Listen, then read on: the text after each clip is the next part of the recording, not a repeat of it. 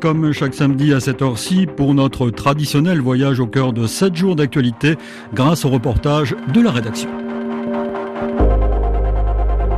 Une semaine d'actualité. Pierre-Édouard Deldic. Un magazine que vous pouvez podcaster sur le site de la radio, www.rfi.fr et retrouver sur votre moteur de recherche préféré. Vous pouvez aussi vous y abonner si vous n'avez pas le temps de suivre l'actualité au jour le jour. Nous sommes cette semaine en compagnie de Raphaël Baquet, grand reporter au journal Le Monde, qui vient d'écrire le texte d'un livre passionnant qui s'intitule De Gaulle président, 10 ans d'archives inédites de l'Élysée.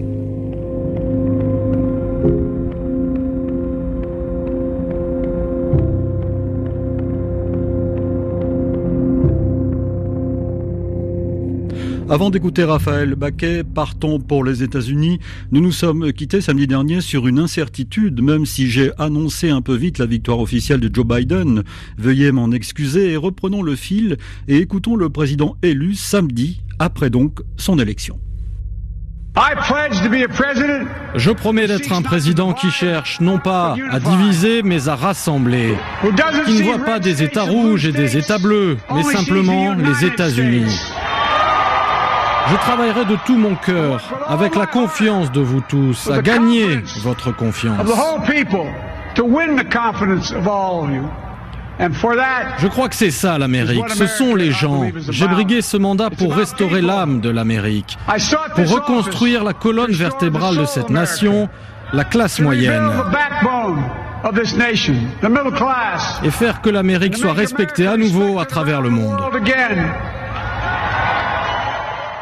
Joe Biden et sa colistière, désormais vice-présidente élue, retenez bien son nom, vous en entendrez beaucoup parler à l'avenir, Kamala Harris, écoutez-la également. Je suis peut-être la première femme à ce poste, mais je ne serai pas la dernière. Parce que chaque petite fille qui nous regarde ce soir comprend que dans notre pays, tout est possible. Et les enfants de notre pays, quel que soit leur genre, comprennent que notre pays envoie ce message clair. Rêvez avec ambition, dirigez avec conviction. et portez sur vous-même un regard que les autres n'ont pas encore, tout simplement parce qu'ils n'ont jamais vu cela avant. Et soyez sûrs que nous vous applaudirons à chaque pas.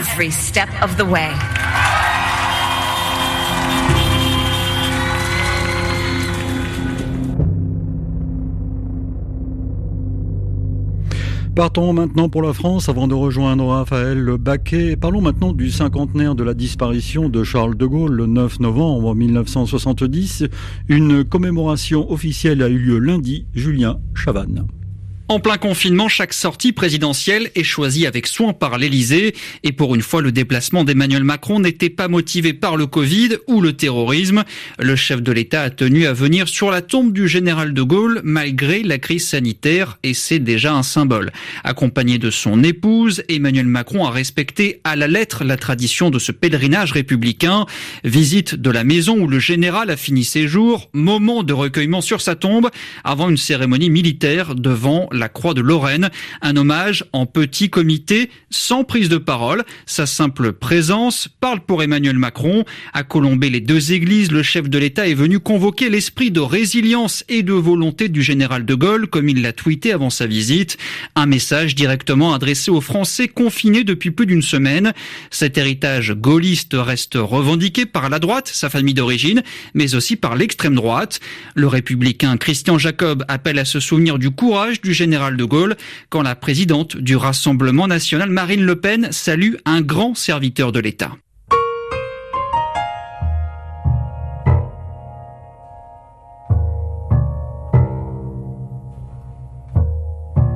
Une semaine d'actualité. Bonjour Raphaël Baquet. Bonjour. Vous êtes grand porteur au journal Le Monde, spécialiste de la politique française, auteur de nombreux ouvrages sur Chirac ou sur l'enfer de Matignon, sur Mitterrand également et même sur Karl Lagerfeld. Vous avez rédigé le texte d'un livre d'archives passionnantes qui s'intitule 10 ans d'archives inédites de l'Élysée, un livre publié chez Flammarion. Euh, on mesure le chemin parcouru, Raphaël Baquet, quand on entend Marine Le Pen euh, dire de De Gaulle que c'est un grand serviteur de l'État? Ah oui, c'est surtout comme si elle oubliait ce pourquoi son père s'est engagé dans la politique, puisque euh, Jean-Marie Le Pen s'est engagé euh, euh, dans la politique essentiellement d'ailleurs contre la politique de De Gaulle et contre l'indépendance de l'Algérie que, De Gaulle a, a, engagé et réalisé. Donc vraiment, effectivement, c'est comme si elle oubliait l'histoire de son propre mouvement. C'est très étonnant. Tout le monde, c'est clair aujourd'hui, se revendique de De Gaulle. Oui, bien sûr, parce que d'abord, ça reste un grand personnage euh, historique. Euh, ça a été un président très important. Il a quand même des parts d'ombre, mais il a été évidemment d'un très haut niveau, euh, y compris internationalement.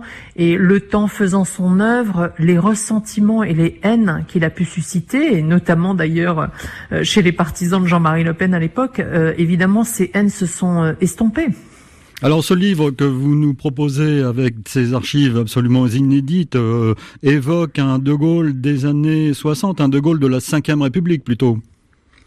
Oui, c'est vraiment celui qui revient au pouvoir en 58 et qui reste jusqu'en 69. Et c'est très intéressant parce qu'il arrive à un, moment vraiment charnière et il revient à la faveur, si je puis dire, de la guerre d'Algérie, et puis il en part euh, après euh, ce très grand changement euh, sociétal qu'a été mai 68. Donc il, au fond, observer comment il a été président, c'est raconter vraiment toute un, une mutation de cette époque. Alors, ce qui est assez fascinant, saisissant, Raphaël Baquet, c'est qu'il existe encore des documents inédits qui parlent de De Gaulle.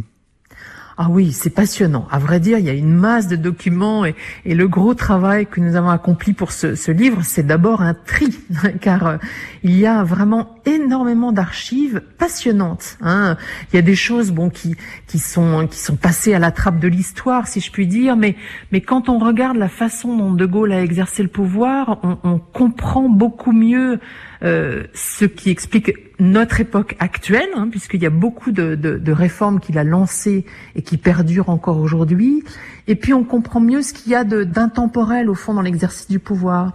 Donc c'est cela, c'est ce qui a dirigé le choix des archives que nous avons faites. Alors nous allons évoquer un De Gaulle euh, franco-français, un De Gaulle euh, et la politique étrangère, un De Gaulle et, l'Afrique avec aussi sa, sa, sa part d'ombre. Vous dites Raphaël Baquet que De Gaulle se situait et se situe en quelque sorte entre l'histoire et la modernité, parce qu'il en reste toujours quelque chose. On, on reparlera par exemple de la constitution de la Ve République. Oui, mais c'est ça qui évidemment caractérise ce qu'on appelle les grands hommes, c'est-à-dire ce sont ceux qui non seulement ont fait des bons choix à un moment historique, et c'est le cas évidemment du De Gaulle de 40, hein, du 18 juin 40, mais ce qui fait qu'il dure dans le temps, c'est aussi qu'il était visionnaire. Et donc c'est pas seulement le héros de la guerre qui reste, c'est le président. Et le président a eu vraiment une une capacité à anticiper l'avenir, ça c'est très rare. Il euh, y, a, vraiment que les chefs d'État euh, d'un niveau supérieur, si vous voulez, qui se distinguent en la matière. Et De Gaulle indéniablement en fait partie. Il a vraiment compris euh, quelle allait être l'évolution non seulement de la France, mais du monde. Donc il a posé beaucoup de choses, à la fois dans l'industrie, dans la politique étrangère, dans même les réformes de société, qui gardent encore de leur importance aujourd'hui.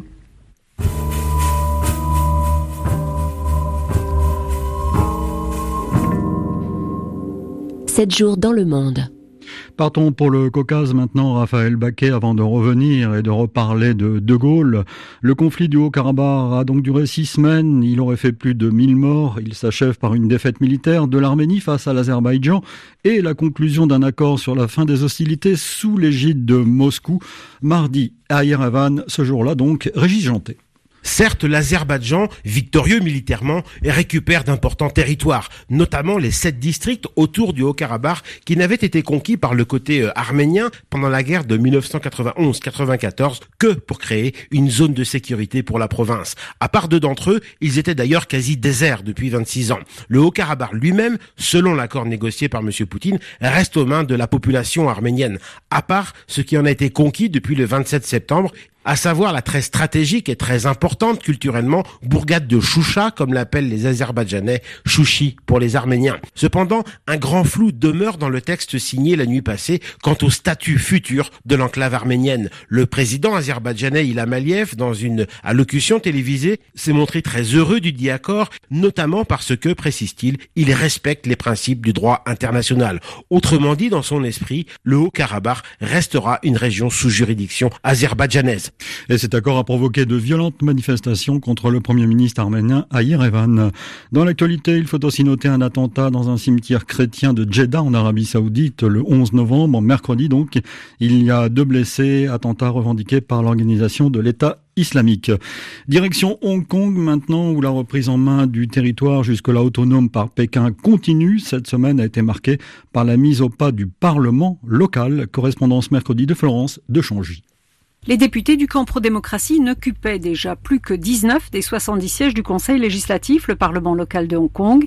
La Chine en a écarté 4 cet après-midi par une décision unilatérale. Du coup, en fin de journée, les 15 derniers députés de l'opposition ont mis à exécution la menace qu'ils avaient formulée la veille et ils ont démissionné en masse par solidarité avec les députés écartés par Pékin. Le Parlement de Hong Kong se retrouve donc sans opposition. Kenneth Leung est l'un des quatre députés disqualifiés. Aujourd'hui est un jour triste pour Hong Kong, mais c'est aussi un jour de gloire pour nous tous. Nous devons quitter nos postes, cependant il y aura d'autres Hongkongais qui prendront la relève avec les mêmes valeurs, les mêmes aspirations, le même espoir et je suis sûr qu'ils continueront à se battre pour les valeurs fondamentales de Hong Kong. Pourtant, la nouvelle interprétation de Pékin exige de tous les députés de Hong Kong d'être désormais des bons patriotes chinois. Elle ferme donc la porte du Parlement à tout futur député prônant justement les valeurs de démocratie et de liberté fondamentale. Même certaines voix modérées du camp pro-Pékin ont estimé qu'il n'était pas sain pour la gouvernance de Hong Kong de ne plus avoir d'opposition au Parlement. Il faut prendre ce genre d'informations avec des pincettes, mais il n'empêche que l'annonce de la phase finale de la fabrication d'un vaccin contre la Covid-19, sûr, paraît-il, à 90%, est un signe d'espoir dans cette actualité par trop sinistre. À San Francisco, Éric de Salve. L'annonce a fait décoller les indices de Wall Street, mais ces résultats sont encore préliminaires. Le président élu Joe Biden évoque seulement un espoir, mais aussi une longue bataille, car en effet, il faudra encore attendre avant qu'un vaccin soit disponible pour tous. Durant la phase 3 de ses essais cliniques, Pfizer a testé son vaccin sur 44 000 volontaires. Seuls 94 ont contracté le Covid-19. Le vaccin est donc jugé efficace à 90%. Pour autant, le géant pharmaceutique américain, associé à la biotech allemande BioNTech, ne sont pas encore prêts pour le soumettre en urgence à la FDA, l'agence américaine chargée de donner son feu vert avant toute mise en circulation sur le marché. La FDA demande à Pfizer d'attendre au moins deux mois pour s'assurer de l'absence d'effets secondaires sur les participants. Et les inconnues sont encore nombreuses. Ce vaccin sera-t-il efficace de la même façon sur tous les groupes d'âge, notamment les seniors ou les enfants? Autre inconnue, celle de la durée de l'efficacité du vaccin. Pfizer se dit en tout cas capable de fabriquer les 100 millions de doses réservées par Donald Trump pour que les États-Unis soient servis en premier d'ici mars, puis 1,3 milliard de doses d'ici 2021. En clair, le reste de la planète risque d'attendre encore des mois, voire plus, pour les 7,8 milliards de doses nécessaires à l'échelle mondiale.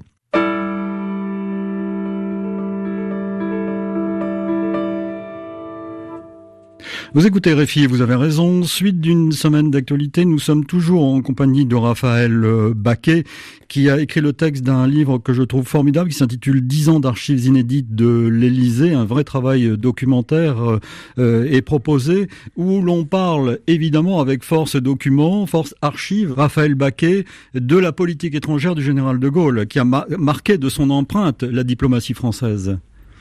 Ah oui, elle est très importante et, et dans tous les domaines à la fois évidemment euh, sur l'Europe, puisque il est, euh, il a une vision de l'Europe euh, au fond dont, dont beaucoup d'éléments euh, perdurent aujourd'hui. Euh, bien sûr, sur l'Afrique, hein, c'est la part la plus contestable de, de, de, sa politique et, et, notamment la mise en place de ce qu'on a appelé la France-Afrique, hein, avec ce, ce, personnage qui a été Jacques Faucard, si important.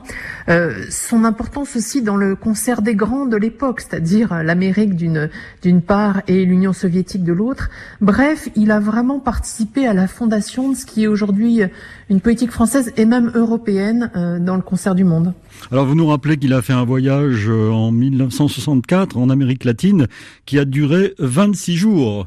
Ça nous ah paraît inconcevable aujourd'hui. Hein. Ah, on n'imagine pas du tout, euh, évidemment, ce que c'est euh, aujourd'hui, mais c'est vrai que c'est un, un, moment incroyable. Il fait 32 000 kilomètres, il visite 10 pays, il prononce presque 50 discours, et partout c'est un triomphe.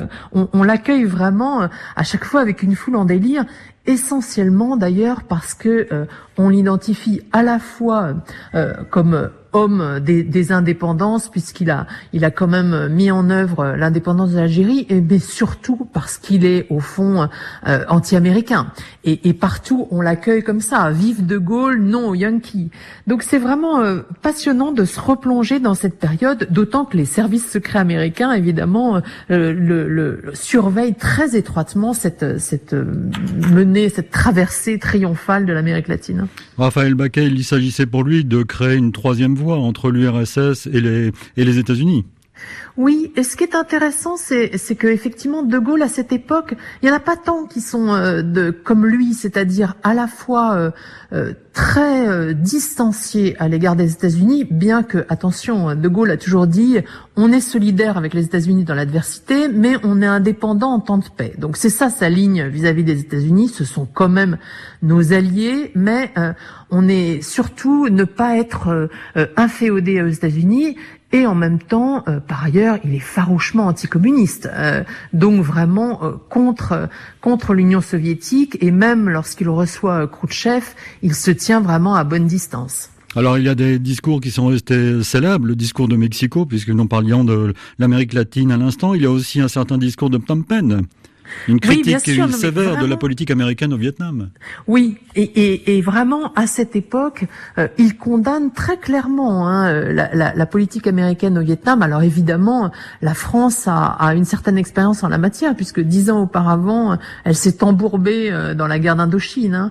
Mais c'est très intéressant de voir à quel point De Gaulle euh, euh, utilise son expérience personnelle et puis celle de la France. Euh, il endosse vraiment, euh, y compris les erreurs qu'a pu faire la France, notamment en Indochine, pour forger sa politique, la politique de son époque. Alors un des premiers présidents de l'Occident, enfin occidental, à reconnaître la Chine également. Oui, il a bien compris que euh, il serait, euh, il, est, il, était très important que cet empire, hein, euh, il, il, est bien au courant, si vous voulez, de, de, de la catastrophe de ce qu'est le régime chinois. Hein. Il voit bien qu'il y a des milliers de morts dans la politique du grand bond en avant. Il n'a pas d'illusion là-dessus, mais il sait aussi il a pas, il s'embarrasse pas du tout d'idéologie, hein, De Gaulle. C'est pas du tout un dogmatique. Donc, il sait qu'on ne peut pas faire sans la Chine, et il va effectivement euh, reconnaître euh, la, Chine, et, et c'est ainsi qu'il sera d'ailleurs très populaire dans ce pays, alors même qu'il est très anticommuniste. Et il y a des phrases qui sont restées euh, célèbres, qui ont créé la polémique à l'époque sur Israël, par exemple. Oui. Le peuple juif sûr de lui-même et dominateur.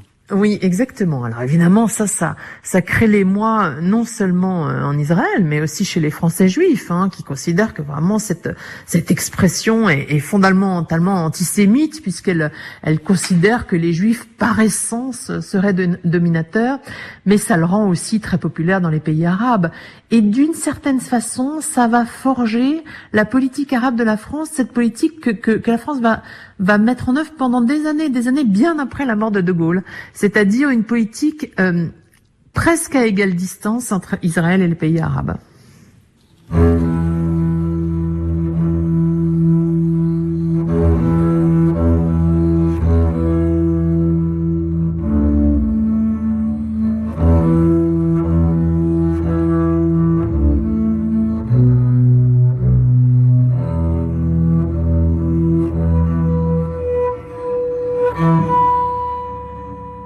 7 jours en France. Restons en France, effectivement, Raphaël Baquet, parlons Covid-19 et confinement. Jean Castex a donc fait un point jeudi, rien de nouveau ou presque. Écoutons le Premier ministre jeudi donc. Notre stratégie de confinement semble produire les premiers effets attendus, même si nous devons rester très prudents. Il serait irresponsable de lever ou même d'alléger le dispositif dès maintenant. Nous avons donc décidé ce matin de maintenir inchangées, au moins pour les 15 prochains jours, les règles du confinement. Je sais ce qu'est l'angoisse des commerçants qui n'aspirent qu'à pouvoir travailler. Mais ce moment n'est pas encore venu. Cette décision, je la prends en responsabilité. Elle est lourde et difficile, mais mon rôle n'est pas aujourd'hui dans le sens de la facilité, de céder à la pression, de faire ce qui serait espéré par beaucoup et je les comprends, au risque de tout compromettre et de nous obliger à refermer dans deux semaines et peut-être pour tout le mois de décembre.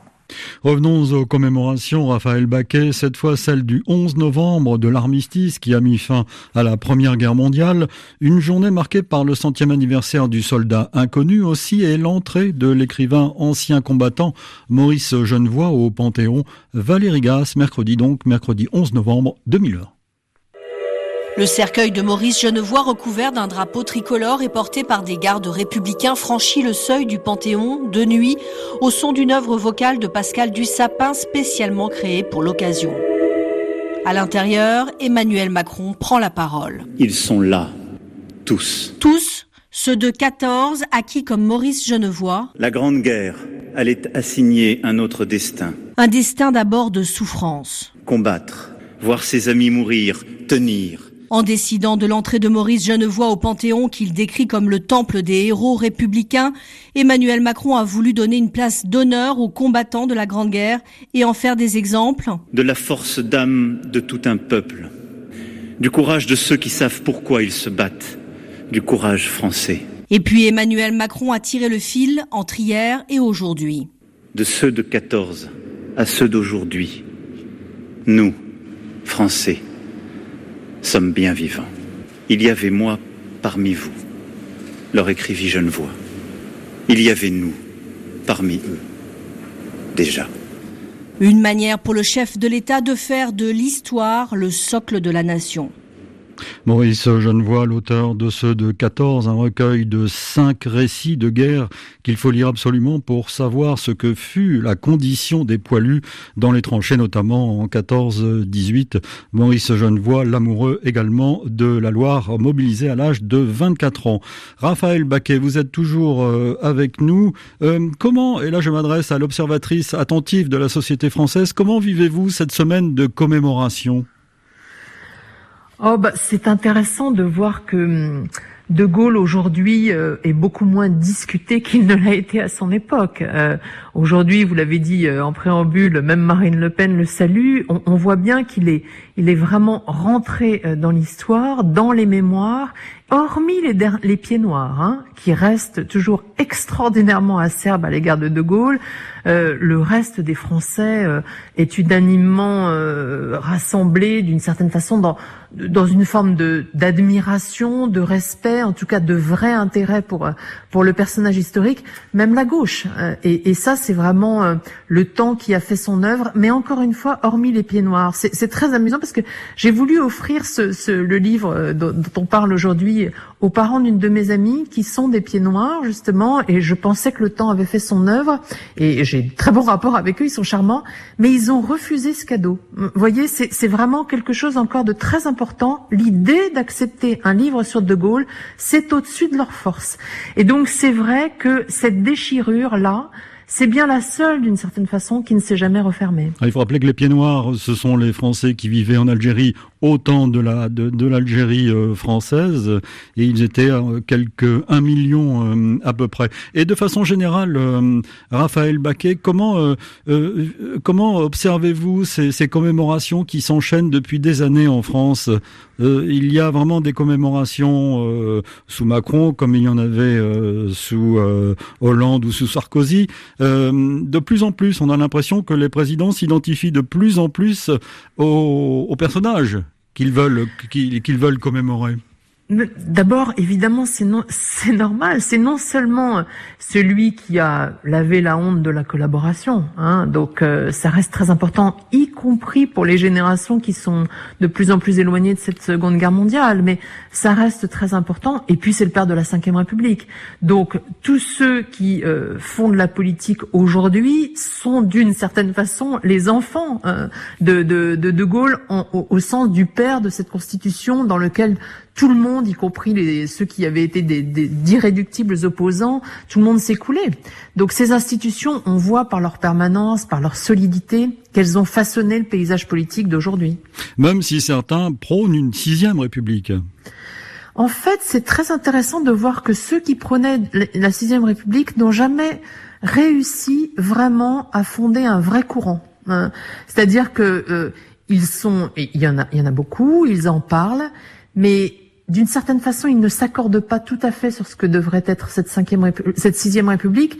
Et la seule chose qui pourrait être la sixième République, ce serait de renoncer à ce président élu euh, par une majorité de Français et de revenir à un système parlementaire. Ça, c'est ça qui a, vraiment fondé euh, De Gaulle. Hein. C'est non seulement l'institution de la cinquième, mais l'élection du président au suffrage universel en 62. Et ça, vraiment, ça me paraît très difficile de faire renoncer les Français à élire eux-mêmes leur président. Même si certains, Raphaël Baquet, aimeraient que le Parlement ait davantage de, de pouvoir, sans revenir évidemment à la quatrième République. Oui, en fait, le problème, c'est que nous avons un, un contre-modèle à la Ve République qui est la quatrième, et cette quatrième, hélas, avait, avait péché par son inefficacité. Donc, euh, entre les deux, bâtir une troisième voie, au fond, personne n'en est tout à fait capable, et on voit bien que le monde moderne, euh, on peut le regretter, hein, mais le monde moderne euh, s'accommode beaucoup plus facilement d'un chef, d'un exécutif fort et identifié que d'un système parlementaire, même si on voit bien que de très grandes démocraties ont des systèmes parlementaires. L'Allemagne, l'Angleterre, l'Italie au premier chef, bien sûr. Avec un changement considérable, c'est l'élection du président de la République euh, d'abord par des parlementaires en 58, ensuite par le peuple en 62 et l'instauration d'un quinquennat aujourd'hui. Oui, alors ça, l'instauration d'un quinquennat, euh, je, je, enfin, je ne veux pas faire parler De Gaulle euh, de façon posthume, ça serait ridicule, mais en tout cas, euh, De Gaulle avait, avait vraiment voulu un septennat, et on voit aujourd'hui que ce quinquennat, c'est aussi un problème. C'est-à-dire que à la fois l'adéquation avec le, mandat des parlementaires et puis ce, mandat assez court fait qu'effectivement les élections reviennent assez vite, il y a une forme d'accélération du temps et peut-être que c'est aussi la source d'une de nos difficultés euh, politiques.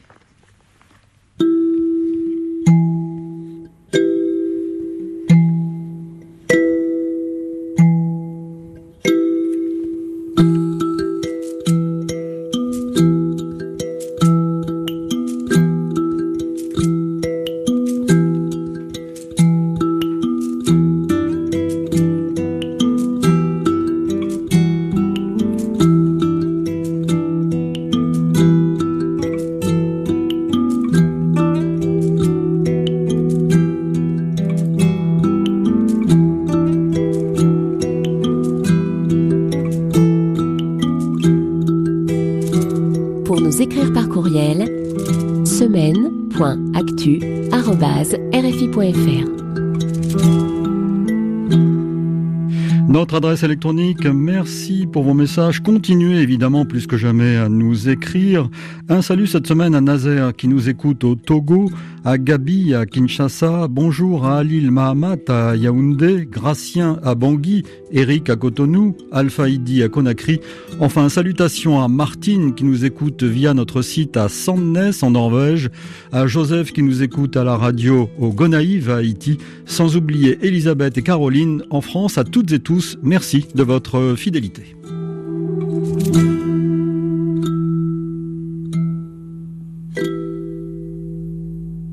Semaine d'actualité. Raphaël Baquet, avant de reparler de De Gaulle et de De Gaulle et l'Afrique, partons maintenant pour la Côte d'Ivoire. Les violences politiques et communautaires qui ont éclaté en août auraient fait au moins 85 morts selon le gouvernement. Depuis lundi, le centre-est du pays connaît une situation pour le moins tendue. À Abidjan mercredi, Pierre Pinto. Les violences qui ont embrasé Mbato lundi et une bonne partie de la journée de ce mardi ont fait au moins 3 morts et 26 blessés, dont plusieurs grièvement. Un bilan provisoire qui s'ajoute aux 6 morts, dont un décapité et un brûlé la veille à Daoukro et aux trois autres lundi également à Elibou, au nord-ouest d'Abidjan sur l'autoroute du Nord. Des tensions qui démarrent souvent par des manifestations qui virent à l'affrontement communautaire entre autochtones et halogènes. Ces violences ont commencé début août après l'annonce de la candidature d'Alassane Ouattara et ont connu un regain dans certaines régions de l'intérieur du pays avec l'élection du 31 octobre. Signe de l'inquiétude croissante des populations, ces violences politiques et communautaires ont provoqué l'exode de 8000 Ivoiriens, selon le Haut Commissariat de l'ONU pour les réfugiés, contre 3200 il y a une semaine. Toujours selon le HCR, il serait 7500 au Liberia et 500 au Ghana, en Guinée et même au Togo. Lundi, la Haut Commissaire des Nations Unies aux droits de l'homme, Michel Bachelet, exhortait toutes les parties, je cite, à modérer la rhétorique haineuse et à s'efforcer de trouver des solutions communes dans le plein respect de l'état de droit et des droits de l'homme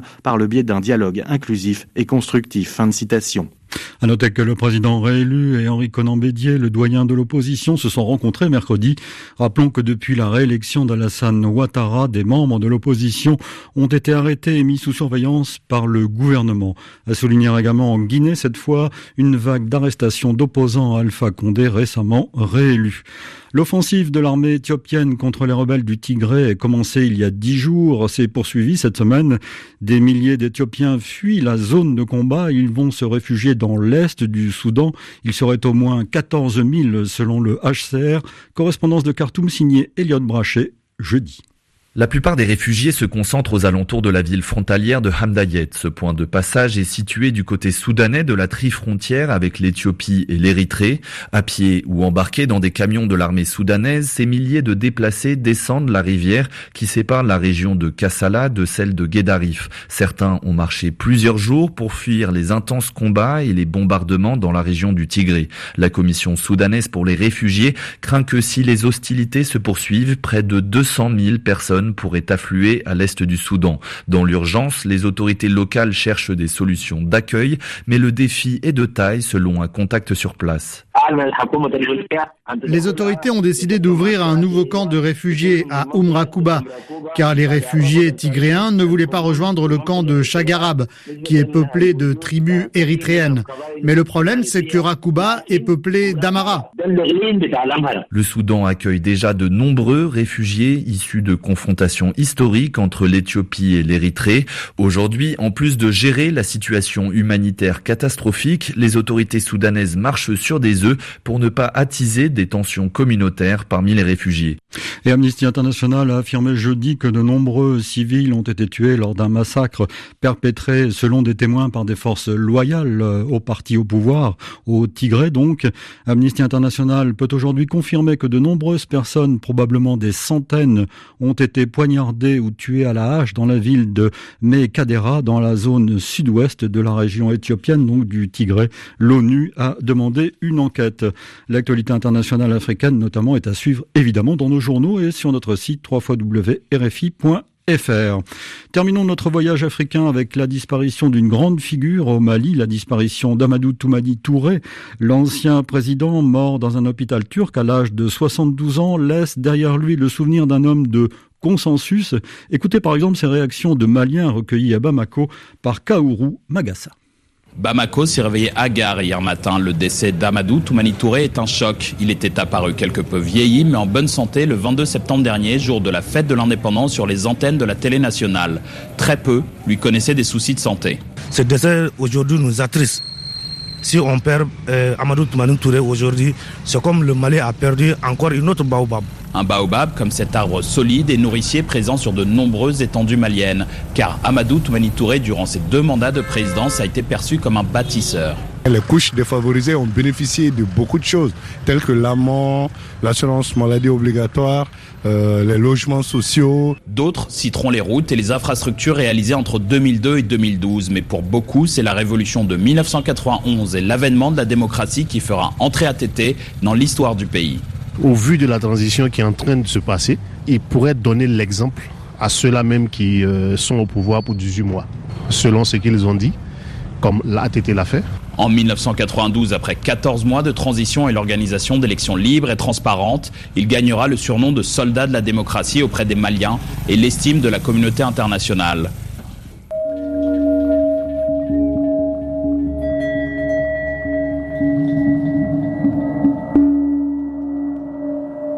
7 jours en Afrique.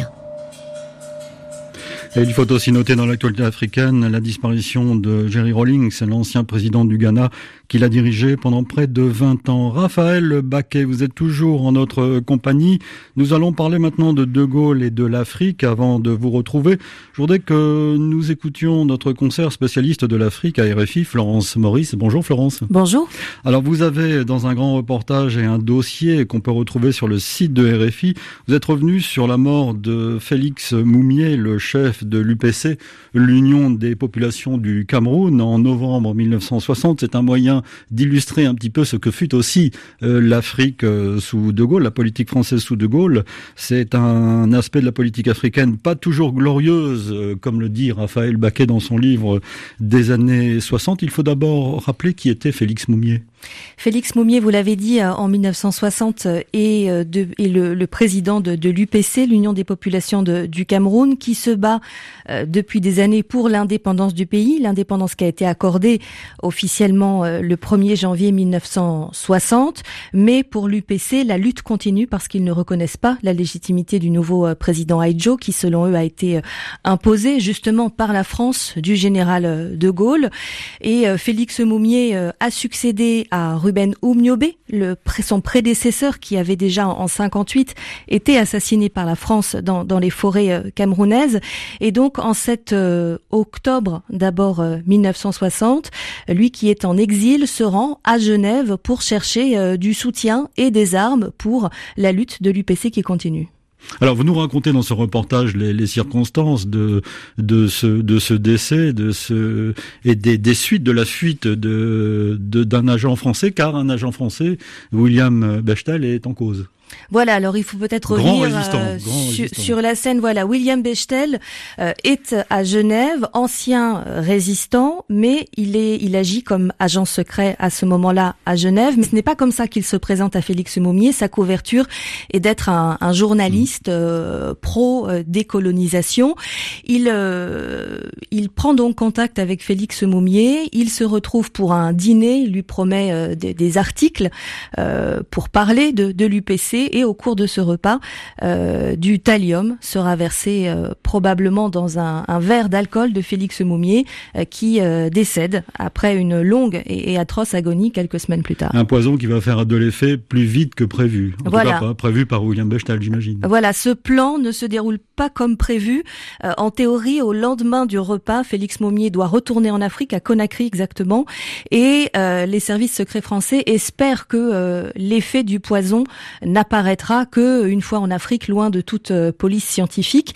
Mais il tombe malade la nuit même, il se rend à l'hôpital et avant de sombrer dans le coma, il a même le temps de dire aux médecins euh, quelques mots, thallium, euh, main rouge. Main rouge, c'était le, nom de la, de la, machine à tuer des services secrets français de l'époque.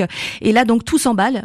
William Bechtel prend la fuite puisque rien ne s'est déroulé comme prévu prend la fuite, de, une enquête euh, commence où il apparaît qu'il est en cause, William Bechtel, mais comment finalement est-il arrivé à s'en sortir? Vous racontez toutes les péripéties de cette enquête et l'évolution de cette affaire dans, dans votre papier, dans votre reportage qu'on peut encore une fois retrouver sur le site de RFI. Comment s'en est-il sorti? Parce qu'il s'en est sorti. Oui, et malgré des preuves accablante parce que euh, l'événement marquant de cette enquête, c'est une perquisition qui a lieu en novembre à son domicile où on retrouve euh, non seulement des traces de thallium dans la poche de son veston, euh, des preuves de son activité d'agent secret, mais aussi dans des carbones l'évocation d'un scénario qui est celui de ce fameux dîner au cours duquel Félix Moumier a été empoisonné. Alors, comment s'en sort William Bechtel? D'abord, les services secrets français bénéficient de la complaisance de la Suisse à cette époque-là. Il est très proche du chef de la police de Genève qui le laisse euh, filer. Et puis lorsqu'il est retrouvé euh, des années plus tard, euh, tous les, réseaux d'anciens gaullistes résistants se mettent en branle pour sauver le, soldat Bechtel, si je puis dire. il y a même des, compagnons de la libération qui écrivent en 76 à Valéry Giscard d'Estaing. ces courriers, qui est président à l'époque, ces courriers se retrouvent dans le dossier lorsqu'il s'agit de, faire libérer William Bechtel sous caution. La caution également est, est rassemblée dans ces Et puis en 80, au moment où la justice suisse doit dire si oui ou non il y aura procès, son avocat, maître Bonan, est reçu par Charles Pasqua à Paris, qui est déjà très proche de Chirac, qui va devenir ministre de, de l'Intérieur et qui lui laisse entendre qu'il fera ce qui est en, en, en, son pouvoir pour intervenir dans, ce dossier parce que l'avocat qui est encore en vie le dit aujourd'hui, il va le voir en lui disant voilà, euh, il est accusé d'avoir procédé à un assassinat euh, politique. C'est donc de votre de votre ressort. Donc euh, il est mort en 1990, William Bechtel, tranquillement en fait, sans être finalement poursuivi. Et oui, puisqu'en décembre, donc il y a un, surprenant non-lieu qui est rendu par la justice suisse, non-lieu que j'ai pu retrouver et dont je cite de nombreux extraits, et qui, on peut peut-être souligner un aspect, c'est-à-dire que tout en disant on n'a pas assez de preuves pour aller à, à un procès, la Suisse qui est très mal à l'aise, le juge d'accusation euh, se permet quelques pointes d'ironie en, soulignant, par exemple, que c'est très étrange que la France euh, ait mis si longtemps à retrouver euh, cet homme très connu, très décoré. C'est-à-dire qu'elle rend un non-lieu, mais c'est comme si elle disait on n'est pas dupe, on sait que c'est vous qui l'avez fait. Et Florence Maurice, pourquoi la, France menait-elle une guerre à l'UPC avant même 1958 Ça a commencé en 1955. Euh, pourquoi euh, cette, euh, pourquoi Félix Moumier était-il devenu un ennemi politique? Alors la, guerre menée par la France de De Gaulle contre l'UPC, c'était une guerre qui était menée contre les, les mouvements de, de, décolonisation ici et ailleurs. Mais ce qui est particulier dans le cas du Cameroun, c'est que cette guerre, et c'est assez peu su et reconnu par la France encore aujourd'hui, cette guerre se poursuit au-delà de, l'indépendance. Et puis, euh, l'UPC n'est pas seulement un mouvement qui conteste cette euh, fausse décolonisation selon eux, euh, c'est aussi un pion du communisme perçu comme tel, et on est en, pleine guerre froide, et il serait dangereux que Félix Moumier, qui est un peu un, un, troublion médiatique, qui se déplace beaucoup sur le continent, puisse recevoir trop de soutien à l'international. Il faut absolument que nos auditeurs, vous qui nous écoutez en ce moment même, lisez, lisiez et écoutiez le reportage de Florence Maurice, son grand reportage et euh, le papier publié sur le site euh, www.rfi.fr. Merci Florence Maurice. Merci à vous. Raphaël Baquet, on, vous retrouve. Vous avez, j'imagine, écouté cette histoire avec euh, attention et elle illustre une certaine forme de politique africaine de la France au temps de De Gaulle. Ah oui, d'abord c'est une formidable histoire et, effectivement Florence l'a très bien raconté, mais c'est vrai qu'on retrouve en Afrique, c'est toute la complexité de cette époque, parce que Jacques Faucard, euh, comme Bechtel, lui aussi c'est un ancien résistant, hein, et donc euh, il se retrouve tous ces hommes qui ont qui ont vécu une guerre assez glorieuse, ils se retrouvent tout d'un coup de l'autre côté de la barrière à mener une guerre beaucoup plus sombre, beaucoup plus sourde en Afrique. Il faut bien expliquer que c'est complètement lié évidemment euh, aux guerres d'indépendance et notamment à l'indépendance de l'Algérie.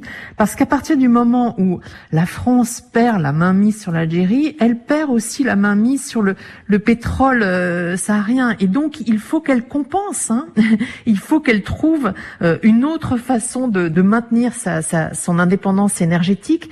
Et bien sûr, l'Afrique noire, elle regorge de, richesses minières et pétrolières. Et la France veut maintenir son influence sur ces États.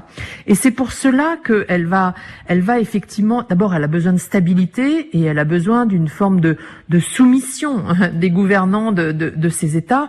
Et c'est pour ça que euh, Jacques Faucard, effectivement, va organiser la mainmise euh, occulte au fond euh, de la France sur euh, des quantités de pays. Le Gabon évidemment au premier chef, hein, bien sûr, mais pas seulement. Euh, on verra que la France va appuyer des dictatures en Guinée, elle va appuyer évidemment le maréchal Mobutu au Congo-Kinshasa. Donc c'est vraiment une façon de maintenir en fait, en fait une forme de colonisation sans le dire. Et ça, De Gaulle, évidemment, en est le maître d'œuvre. Et l'on sait que De Gaulle suivait attentivement ce que disait Focard et ce que faisait Focard. Oui, ce qui est extraordinaire, c'est que quand Focard n'est pas en Afrique, et il y est souvent, euh, dès qu'il est à Paris, De Gaulle le reçoit tous les jours dans son bureau en fin d'après-midi, juste derrière, au fond, euh, la réception de son Premier ministre et du secrétaire général du gouvernement. On voit que c'est vraiment un homme essentiel du dispositif et c'est ça qui est intéressant quand on retrouve euh, les archives de l'Élysée, c'est-à-dire qu'il y a, y a la face avouable, si vous voulez, avec euh, ses discours très nobles et très grandiloquents de Gaulle, et puis la face inavouée. Et c'est ce qui se passe en Afrique et c'est vraiment la partie la, la moins glorieuse, la plus sombre, vraiment euh, parfois la, la, plus sanglante euh, de la politique gaulliste. Qui fait partie de l'ensemble de l'héritage euh, gaulliste. Vous écrivez Raphaël, Raphaël Baquet, De Gaulle ne ressemble plus à personne, mais il n'est en aucune façon dépassé. Oui, c'est vrai, parce que tout ce qu'il a fondé, et, là je parle pas de la politique africaine, mais euh, c'est vrai que euh, sa vision quand même de la France, de l'Europe aussi, reste au fond très très actuelle. Et, et c'est très euh, intéressant de voir la projection qu'il faisait du pays et même du continent européen. Euh, ce qu'il dit sur euh, sur sur l'Europe, par exemple, il est évidemment pas du tout fédéraliste. Hein, c'est quelqu'un qui prône au contraire euh, ce qu'il appelle à l'époque l'Europe des nations, mais sa vision d'une Angleterre, par exemple, anti-européenne et trop inféodée aux, États-Unis, à vrai dire, elle est toujours très actuelle. Euh, sa vision de l'industrie, euh, elle est toujours très actuelle. Sa vision des États-Unis aussi, elle est toujours très actuelle. Donc ça, de cette façon-là, il n'est pas dépassé, bien que quand on le regarde, évidemment, on a toujours des souvenirs d'images en noir et blanc avec cette espèce de, de, de, de tête incroyable. Il fait vieux avant l'âge, hein, et, et, et on voit bien qu'en 68, d'ailleurs, il sera complètement dépassé par la jeunesse. Mais politiquement, il a posé des jalons qui restent encore incroyablement modernes. Et il faut rappeler qu'il a été menacé à plusieurs reprises. On y faisait référence tout à l'heure à propos de l'Algérie. Vous publiez des, des lettres de menaces qui sont vraiment menaçantes, si j'ose dire. Hein. Condoléances, grand croque-mort, euh, lit-on sur une enveloppe. Euh, assassin, euh, vous êtes un salaud. Euh, c'était très violent. Hein oui, en fait, on a toujours le sentiment qu'aujourd'hui, avec les réseaux sociaux où la haine s'exprime euh, quasiment à ciel ouvert, si vous voulez, les, chefs d'État sont vraiment malmenés, sans arrêt critiqués. Et c'est vrai, hein, c'est la réalité de la politique d'aujourd'hui. Mais déjà à l'époque, ça m'a beaucoup frappé. Euh, aucun autre président de la Ve République n'a subi autant de tentatives d'attentats, hein, parce que c'est pas seulement l'attentat du Petit Clamart. Il y a quand même cinq attentats contre De Gaulle, des vrais attentats, avec des bombes, euh, on, tire dans la foule. Enfin, vraiment, euh, il est incroyablement menacé. Or, il ne se protège pas. Très peu. Hein. Sa voiture n'est pas blindée, il a quelques gardes du corps, mais au fond, il va toujours au contact de la foule. Et ça, c'est vraiment intéressant de voir que cet homme a eu une forme de courage physique aussi dans l'adversité, y compris bien après la guerre. C'est un caractère, hein. c'est vraiment, et c'est aussi ce qui assoit euh, la force de son pouvoir. Merci Raphaël Baquet. Il faut lire votre livre qui s'intitule 10 ans d'archives inédites de l'Elysée, un beau livre publié chez Flammarion. Il faut lire votre texte et il faut aussi savourer les documents euh, qui l'accompagnent. Merci Raphaël. Merci. Une semaine d'actualité réalisée évidemment par Vanessa Rovensky. Nous vous donnons rendez-vous demain pour le magazine Idée. Nous continuons en quelque sorte à parler de De Gaulle car nous consacrerons ce numéro à l'écrivain François Mauriac, fervent gaulliste s'il en est, à l'occasion d'une nouvelle parution de son bloc-notes dans la collection Bouquins et nous serons en compagnie du directeur de la collection Bouquins, Jean-Luc Barret, grand spécialiste aussi de François Mauriac. Demain dimanche 16h10 heure française, 15h10 temps universel et quand vous le voulez sur notre site www.rfi.fr ou sur iTunes par exemple. Bon week-end, bonne semaine, dans un instant nouveau journal sur RFI.